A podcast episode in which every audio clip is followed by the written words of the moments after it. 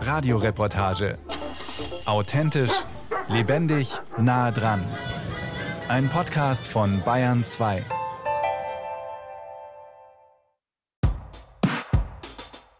Nachhaltige Mode hat so viel Impact wie kaum ein anderes nachhaltiges Produkt. Das nachhaltigste Kleidungsstück tatsächlich ist ja das, was man schon hat. Ich glaube einfach, dass egal welches Produkt, ob jetzt ein Lebensmittel oder Mode oder ein Auto, dass es immer so nachhaltig wie möglich sein sollte. Der Respekt muss wieder her, die Wertschätzung für die Wertschöpfung muss wieder her.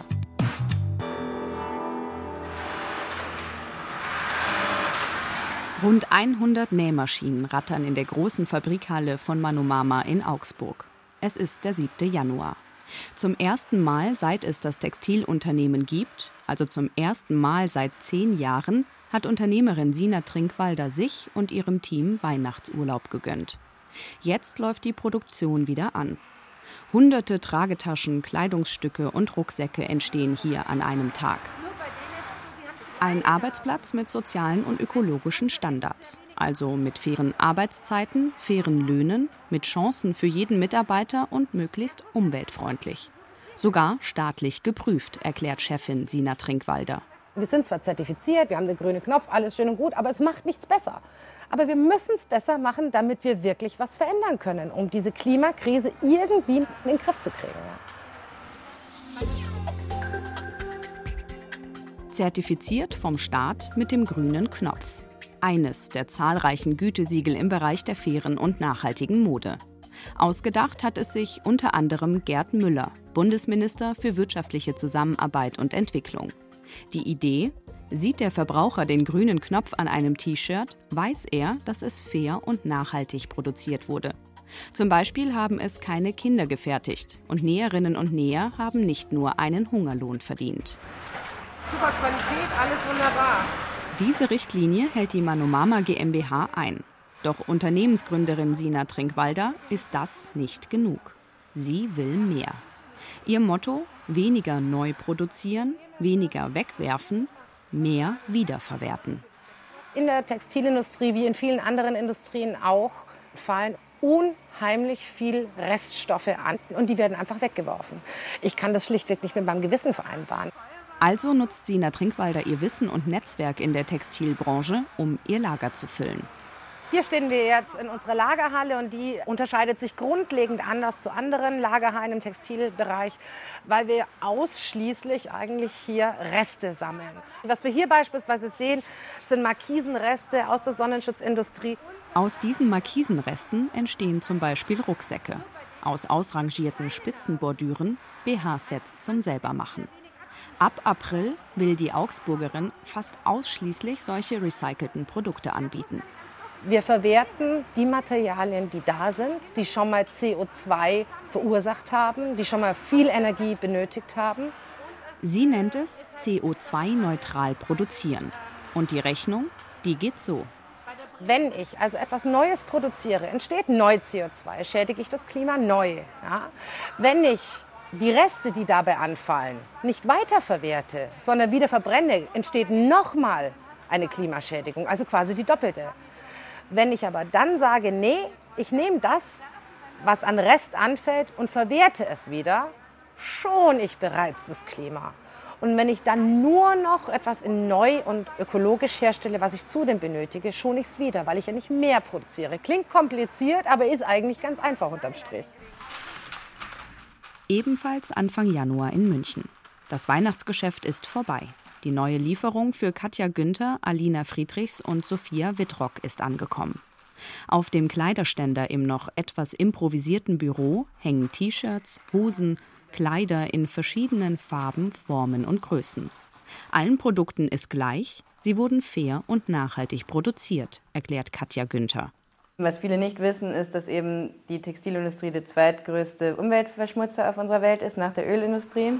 Das will sie ändern. Im November 2019 hat sie zusammen mit den beiden anderen Frauen ein Start-up gegründet, die Online-Plattform Jesango.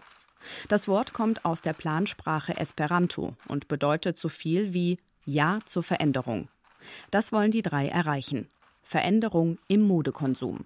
Sie wollen in ihrem Blog mit Mythen rund um das Thema faire Kleidung aufräumen. Viele Leute denken, dass es noch sehr teuer ist, faire Mode zu kaufen, dass es eher öko nicht so schick aussieht und dass man da halt eben sich sehr viel Mühe geben muss, um eben diese Sachen einzukaufen. Es geht ihnen zum einen darum, über faire Mode zu informieren, zum anderen wollen sie in Zukunft davon leben. Auf ihrer Seite jesango.de gibt es neben dem Modeblog einen Online-Shop. Dort bieten sie vor allem Kleidung, Schuhe und Taschen von Marken, die mit offiziellen fairen Siegeln ausgezeichnet sind. Die drei treffen ihre Auswahl ganz genau, erklärt Alina Friedrichs alle unsere Labels müssen eben unseren Fragebogen ausfüllen, sodass wir wirklich am Ende sicherstellen können, dass wir mit gutem Gewissen alles ist fair und nachhaltig produziert auf unserer Webseite eben auch schreiben können. Nur wenn mit den Antworten im Fragebogen die gesamte Produktionskette transparent und nachvollziehbar ist, wenn die Modemarken nachhaltig arbeiten, nehmen die Frauen sie auf ihre Seite. Nachhaltigkeit in der Modeindustrie. Die Akademie für Mode und Design in München erklärt das so. Über die komplette Wertschöpfungskette müssen ökonomische, soziale und ökologische Aspekte berücksichtigt werden. Also von der Herstellung und Verarbeitung der Stoffe über das Nähen der Kleidung bis in den Handel. Die verwendeten Rohstoffe kommen bestenfalls aus der Natur und wachsen nach. Neues Plastik ist tabu, recyceltes wird akzeptiert. Faire Löhne für alle in der Industrie.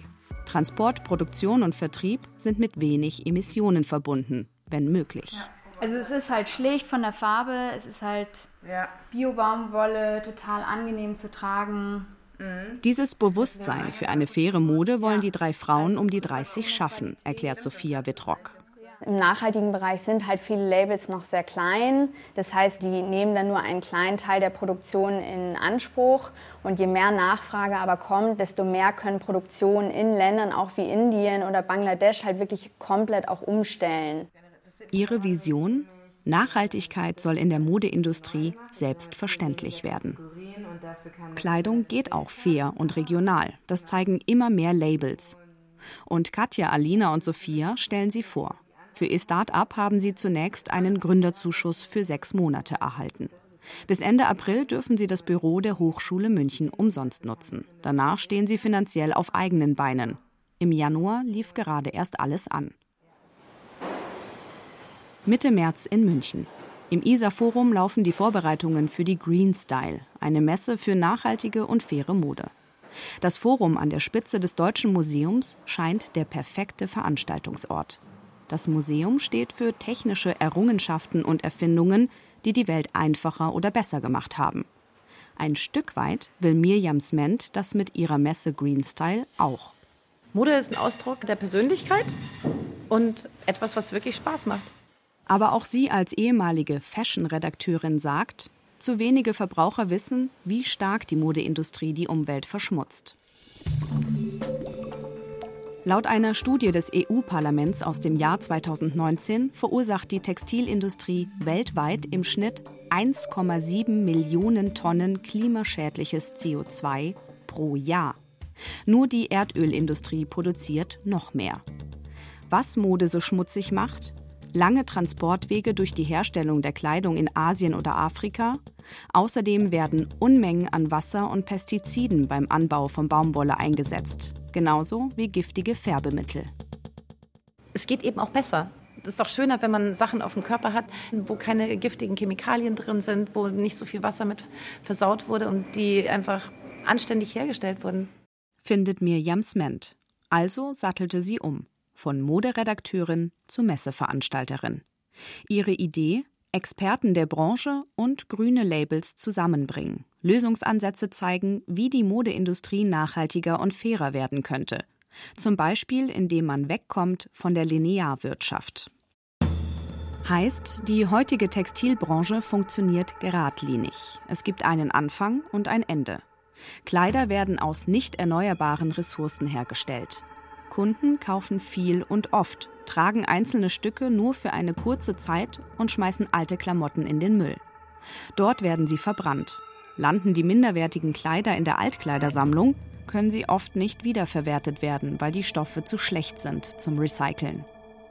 Laut Zahlen der britischen Ellen MacArthur Stiftung werden aktuell weniger als ein Prozent aller Materialien, die für Kleidung genutzt werden, auch wieder für Kleidung recycelt. Der Rest ist Abfall.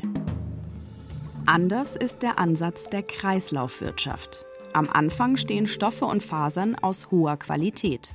Damit halten Kleidungsstücke erstens länger und können zweitens nach Gebrauch wieder in den Kreislauf einfließen, also recycelt werden. Das ist ein ganz spannendes Upcycling-Projekt aus London, Denim Patchwork. Denim ist ja leider das schrecklichste Kleidungsstück in der Textilindustrie und damit wird es nochmal aufgearbeitet und bleibt länger im Kreislauf. Auf der Modemesse Greenstyle werden solche Ideen gezeigt, vor allem von kleineren internationalen und regionalen Labels.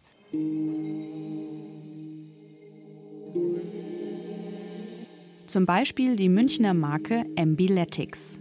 Julia Becker ist die Frau hinter dem Namen. Noch vor zwei Jahren hat sie in einer Agentur gearbeitet. Dann wollte sie sich verändern.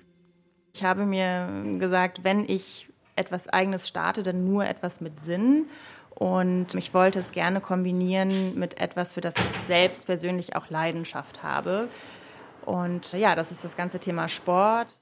Also investierte sie ein halbes Jahr für Konkurrenzanalyse, Materialsuche und Beschaffung, Schnittmuster, Finanzierungsplan, Markenaufbau und so weiter.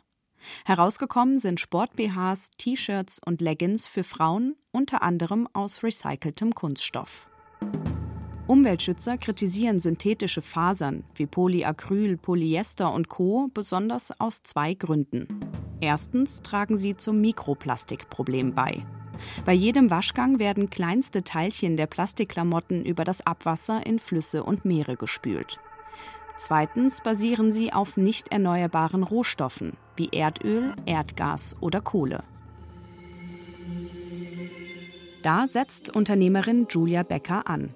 Ihre Materialien wurden bereits hergestellt. Luft, Wasser und Boden müssen also nicht nochmal verschmutzt werden. Produziert werden die Sportklamotten in einem Familienbetrieb in Porto, Portugal.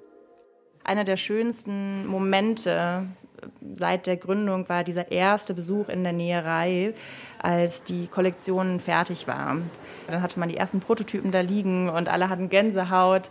Das war richtig schön, weil da wusste man, okay, jetzt, jetzt kommt der Stein ins Rollen. Anfangs hat Julia neben dem Gründerzuschuss vor allem eigenes Kapital in ihre junge Firma gesteckt. Ihre Leggings sind mit 79 bis 98 Euro teurer als Konkurrenzprodukte großer Fast-Fashion-Marken aber sie scheinen bei den Kundinnen anzukommen. Nach knapp zwei Jahren mit ihrer Firma ist Julia zufrieden. Ich kann mich bis jetzt überhaupt nicht beschweren.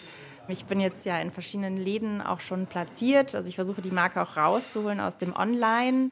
Ihre Kleidung hat neben dem Ökostandard ein weiteres Siegel. Das Peter Approved Vegan, ein Zertifikat der Tierschutzorganisation. Heißt, ihre Kleidung ist frei von tierischen Produkten. Julia will mit ihrer Marke etwas verändern. Es geht ja bei mir nicht nur um den Leggings, sondern auch um dieses ganze Gefühl und diese bewusste Entscheidung, nachhaltiger zu leben. Das hat sie gemeinsam mit dem Münchner Unternehmer Nikolaus Schötz. Auch er wollte raus aus seinem BWL-Beruf, um sich selbstständig zu machen. Nachhaltigkeit ist ja ein positiver Wert. Also warum soll ich nicht nachhaltig produzieren? Also der, wenn ich versuche, mich selbstständig zu machen und ein Produkt zu produzieren, ist der erste Gedanke, ich produziere nachhaltig und versuche dann das umzusetzen. Auch Nikolaus Schötz ist noch eine One-Man-Show. Mit seiner Firma Kranz wollte er Gürtel produzieren, made in Germany. Vom Leder über die Gerberei zur Schließe und endgültigen Fertigung. Alles entsteht in Bayern bzw. Süddeutschland.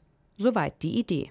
Dadurch, dass ich regional produzieren wollte, musste ich erstmal ein Netzwerk von Handwerkern aufbauen.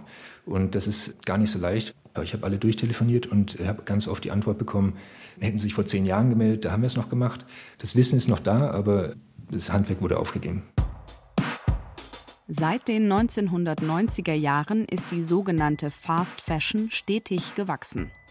Günstig im Ausland produziert, günstig an den Kunden verkauft. 10, 15, 20 Kollektionen im Jahr ist das Prinzip. In Deutschland Kleidung herstellen, das war seitdem out. Doch langsam finden manche Firmen auch wieder Gefallen am Standort Deutschland. Auch Nikolaus Schötz. Nach einigem Suchen fand er für fast alle Bestandteile regionale Zulieferer. Nur eines war zunächst eine besondere Herausforderung, die Gürtelschließen. Sie entstehen fast ausschließlich in Asien, nur wenige in Norditalien. In Deutschland fertigt sie niemand mehr. Der Grund? Zu teuer. Man muss sich ja fragen, warum ist es hier zu teuer? Und für mich ist der Grund der, dass wir halt hier höhere Umwelt- und Sozialstandards haben. Und auf die haben wir uns in der Gesellschaft geeinigt. Und es kann ja nicht sein, dass wir jetzt ähm, die Standards umgehen, indem wir woanders produzieren oder Produkte kaufen, die woanders produziert wurden. Made in Germany. Ein weiteres Siegel in der Modebranche. Laut der Made in Germany GmbH reicht es aus, wenn mindestens 51 Prozent des Produktionsprozesses in Deutschland stattfindet. Selbst wenn Nikolaus Schötz asiatische Gürtelschnallen nutzen würde, könnte er das Siegel Made in Germany auf seine Gürtel schreiben.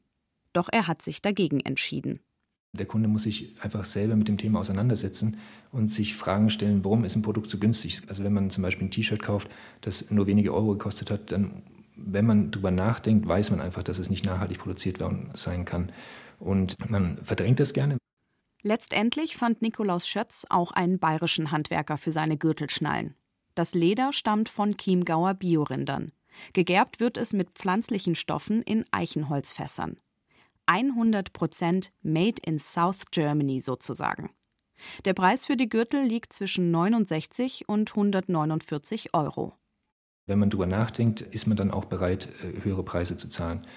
Vielleicht auch weniger zu kaufen, dafür sich genau Gedanken darüber zu machen, was man kaufen möchte und die Dinge länger zu nutzen. Und dann zahlt man im Schnitt dann auch nicht mehr auf lange Sicht. Um ihre Marken bekannt zu machen, stellen Julia Becker und Nikolaus Schötz auf vielen Messen aus. Auf der Greenstyle München sind beide schon mal gewesen. Auch bei der vierten Ausgabe Mitte März wollten sie dabei sein. Dann kam die Corona-Pandemie und die Messe wurde am Starttag abgesagt. Das bedeutet für uns unternehmerisch eine wahnsinnige Katastrophe. Keine Ahnung, ob wir das überleben. Allerdings bedeutet es für mich als Unternehmerin aber auch, ich habe eine Verantwortung meinen Ausstellern gegenüber und das ist das, was mir eigentlich am meisten leid tut. Messeveranstalterin Mirjam Sment verlegte ihr Event ins Digitale und hofft mit einer Spendenaktion einige ihrer entstandenen Kosten wieder reinzuholen und die Aussteller finanziell unterstützen zu können. Die kleinen Eco-Brands haben natürlich alle keine besonders gut gefüllte Kriegskasse und meine große Sorge ist, dass die nicht durch diese Krise durchkommen. Und dann würde genau das passieren, was wir nicht wollen. Dieses kleine zarte Nachhaltigkeitspflänzchen, was sich hier gerade entwickelt, würde dann auf der Strecke bleiben. Bisher kamen online rund 5000 Euro Spenden zusammen. Zwar haben einige nachhaltige Modemarken umgesattelt auf Maskenherstellung, sagt Mirjam Sment, trotzdem findet sie Unterstützung nun wichtiger denn je, damit der Trend der nachhaltigen Mode auch nach der Corona-Krise weiter besteht. Ich gehöre ja tatsächlich immer noch zu den Optimisten und sage, diese Krise muss wenigstens für irgendetwas gut gewesen sein. Und wenn, dann wenigstens für, dass das Thema Nachhaltigkeit jetzt stärker wieder sichtbar wird. April in München. Für Nikolaus Schötz sind seit Mitte März zahlreiche Messen ausgefallen. Und es ist absehbar, dass auch in nächster Zeit keine Messen stattfinden werden. Außerdem war der Einzelhandel für fünf Wochen geschlossen. Es ist so, dass wir natürlich mit dem Geld, das wir jetzt zum Glück noch vom Weihnachtsgeschäft hatten, haushalten mussten, äh, dass es jetzt langsam ausgeht, aber wir können schon sozusagen in Winterschlaf gehen und, und einfach versuchen, so wenig Kosten wie möglich zu verursachen. Bisher hat er, soweit es ging, weiter Gürtel produziert. Seine Hauptabsatzzeit sieht er sowieso eher im Herbst und Winter. So hofft der Münchner, dass sich der Einzelhandel bis dahin erholt und er mit Soforthilfe des Landes und seinen bisherigen Rücklagen durch den Sommer kommt. Julia Becker von Embeletics hat sich durch die Corona-Pandemie wieder vermehrt auf das Online-Geschäft konzentriert. Dadurch, dass alle viel daheim sind, von zu Hause aus arbeiten und motiviert mehr Sport machen, hat sie eine starke Nachfrage nach Activewear gespürt. Ebenfalls April in München. Für das Team vom Modeblog Jesango ist Homeoffice angesagt. Ihr Büro in der Hochschule ist geschlossen. Ihr Lager haben sie kurzerhand in die Wohnung von Sophia Wittrock verlegt. Zunächst brachen die Klickzahlen auf jesango.de etwas ein. Mittlerweile haben sie sich laut Katja erholt. Insgesamt kann man sagen, dass wir uns weiterhin auf einem richtig spannenden Weg befinden und auch immer noch sehr viel positives Feedback und auch Zuspruch bekommen. Das Start-up hat sich über die Monate entwickelt. Jeden Tag läuft auch mal was schief oder gibt es auch mal kleinere Rückschläge oder dann hat man mal an einem Tag nicht so viele Besucher auf der Seite. Und ja, da muss man halt einfach immer dranbleiben und sich auch dann in solchen Situationen dann wieder motivieren, weiterzumachen. Im März kam eine gute Nachricht. Ihr Gründerzuschuss wurde verlängert. Bis Ende Juni dürfen Sie Expertise und Räume der Hochschule München weiter kostenlos nutzen. Für danach müssen Sie Investoren finden, um Ihren Blog und Shop für faire Mode weiterführen zu können. Sina Trinkwalder in Augsburg ist seit zehn Jahren erfolgreich im Textilbereich. Seit April wollte sie mit ihrem Team größtenteils CO2-neutral produzieren. Auch wenn dieser Weg eher unprominent ist, wie die Unternehmerin sagt.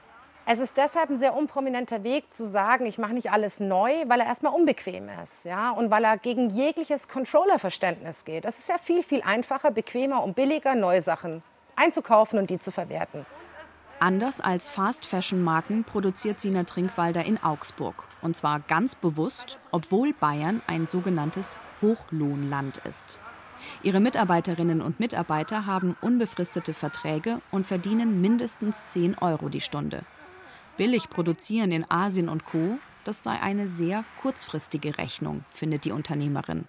Denn langfristig bezahlen wir alle, wenn wir nicht wieder uns besinnen, dass wir regional wertschöpfen, dass wir die logistischen Wege kurz halten, dass wir die Umweltschädigungen kurz halten, dass wir auch Menschen in Lohn und Brot halten und somit die Teilhabe an der Gesellschaft ermöglichen, die vielleicht keinen Doktor machen können. Um wirtschaftlich in Bayern zu arbeiten, ist ihr betriebswirtschaftlicher Ansatz Masse. Bis wir ein Produkt wirklich so eingeschliffen haben, dass jeder weiß, wie der Handgriff sitzen muss, dauert es seine Zeit und das kostet Geld. Ja. Wenn ich also jeden Tag ein neues Produkt anfange, dann ist es nahezu unerschwinglich. Also versuche ich Produkte zu kreieren, die möglichst viel in ihrer Form gemacht werden und möglichst ähnlich gemacht werden, damit ich die Rüstkosten niedrig kriege. Dann lohnt sich Ihrer Meinung nach das Produzieren in Deutschland bzw. Bayern. Und das am besten noch mit recyceltem Material. Wenn wir jetzt es schaffen zu sagen, Mensch, ich merke gar nicht, dass das alt ist. Es ist ja auch nicht alt. Ja? Es ist nur übrig geblieben. Gebt diesem Zeug eine zweite Chance. Wir geben jedem Menschen auch eine zweite Chance. Also müssen wir den Materialien auch eine zweite Chance geben. Auch für die Augsburger Firma kam es wegen Corona anders als geplant. Seit Ende Februar produziert Manumama Mund-Nasen-Bedeckungen zunächst für Kliniken, Krankenhäuser, Behörden anschließend auch für den Lebensmitteleinzelhandel. Das Unternehmen am Anschlag. Wir können nicht gegen die Welt nähen, das geht einfach nicht. Also wir versuchen nach Kräften die Mitarbeiterinnen und Mitarbeiter von Unternehmen auszustatten, aber das ist schon wirklich ein heißer Tanz und insofern irgendwie kriegen wir es hin. Wie in vielen anderen Branchen trifft die Corona-Pandemie auch die faire und nachhaltige Mode auf unterschiedliche Weise. Je nach Produkt und Geschäftsmodell kommen manche Firmen irgendwie durch die Krise, indem sie zum Beispiel neue Geschäftsmodelle kreieren. Das geht nicht bei jedem. Manche verlagern ihr Geschäft ins Digitale und hoffen, dass sich der Einzelhandel erholt. Was sie vereint, ist der Wunsch nach einer Zukunft mit bewusstem und klimaschonendem Modekonsum.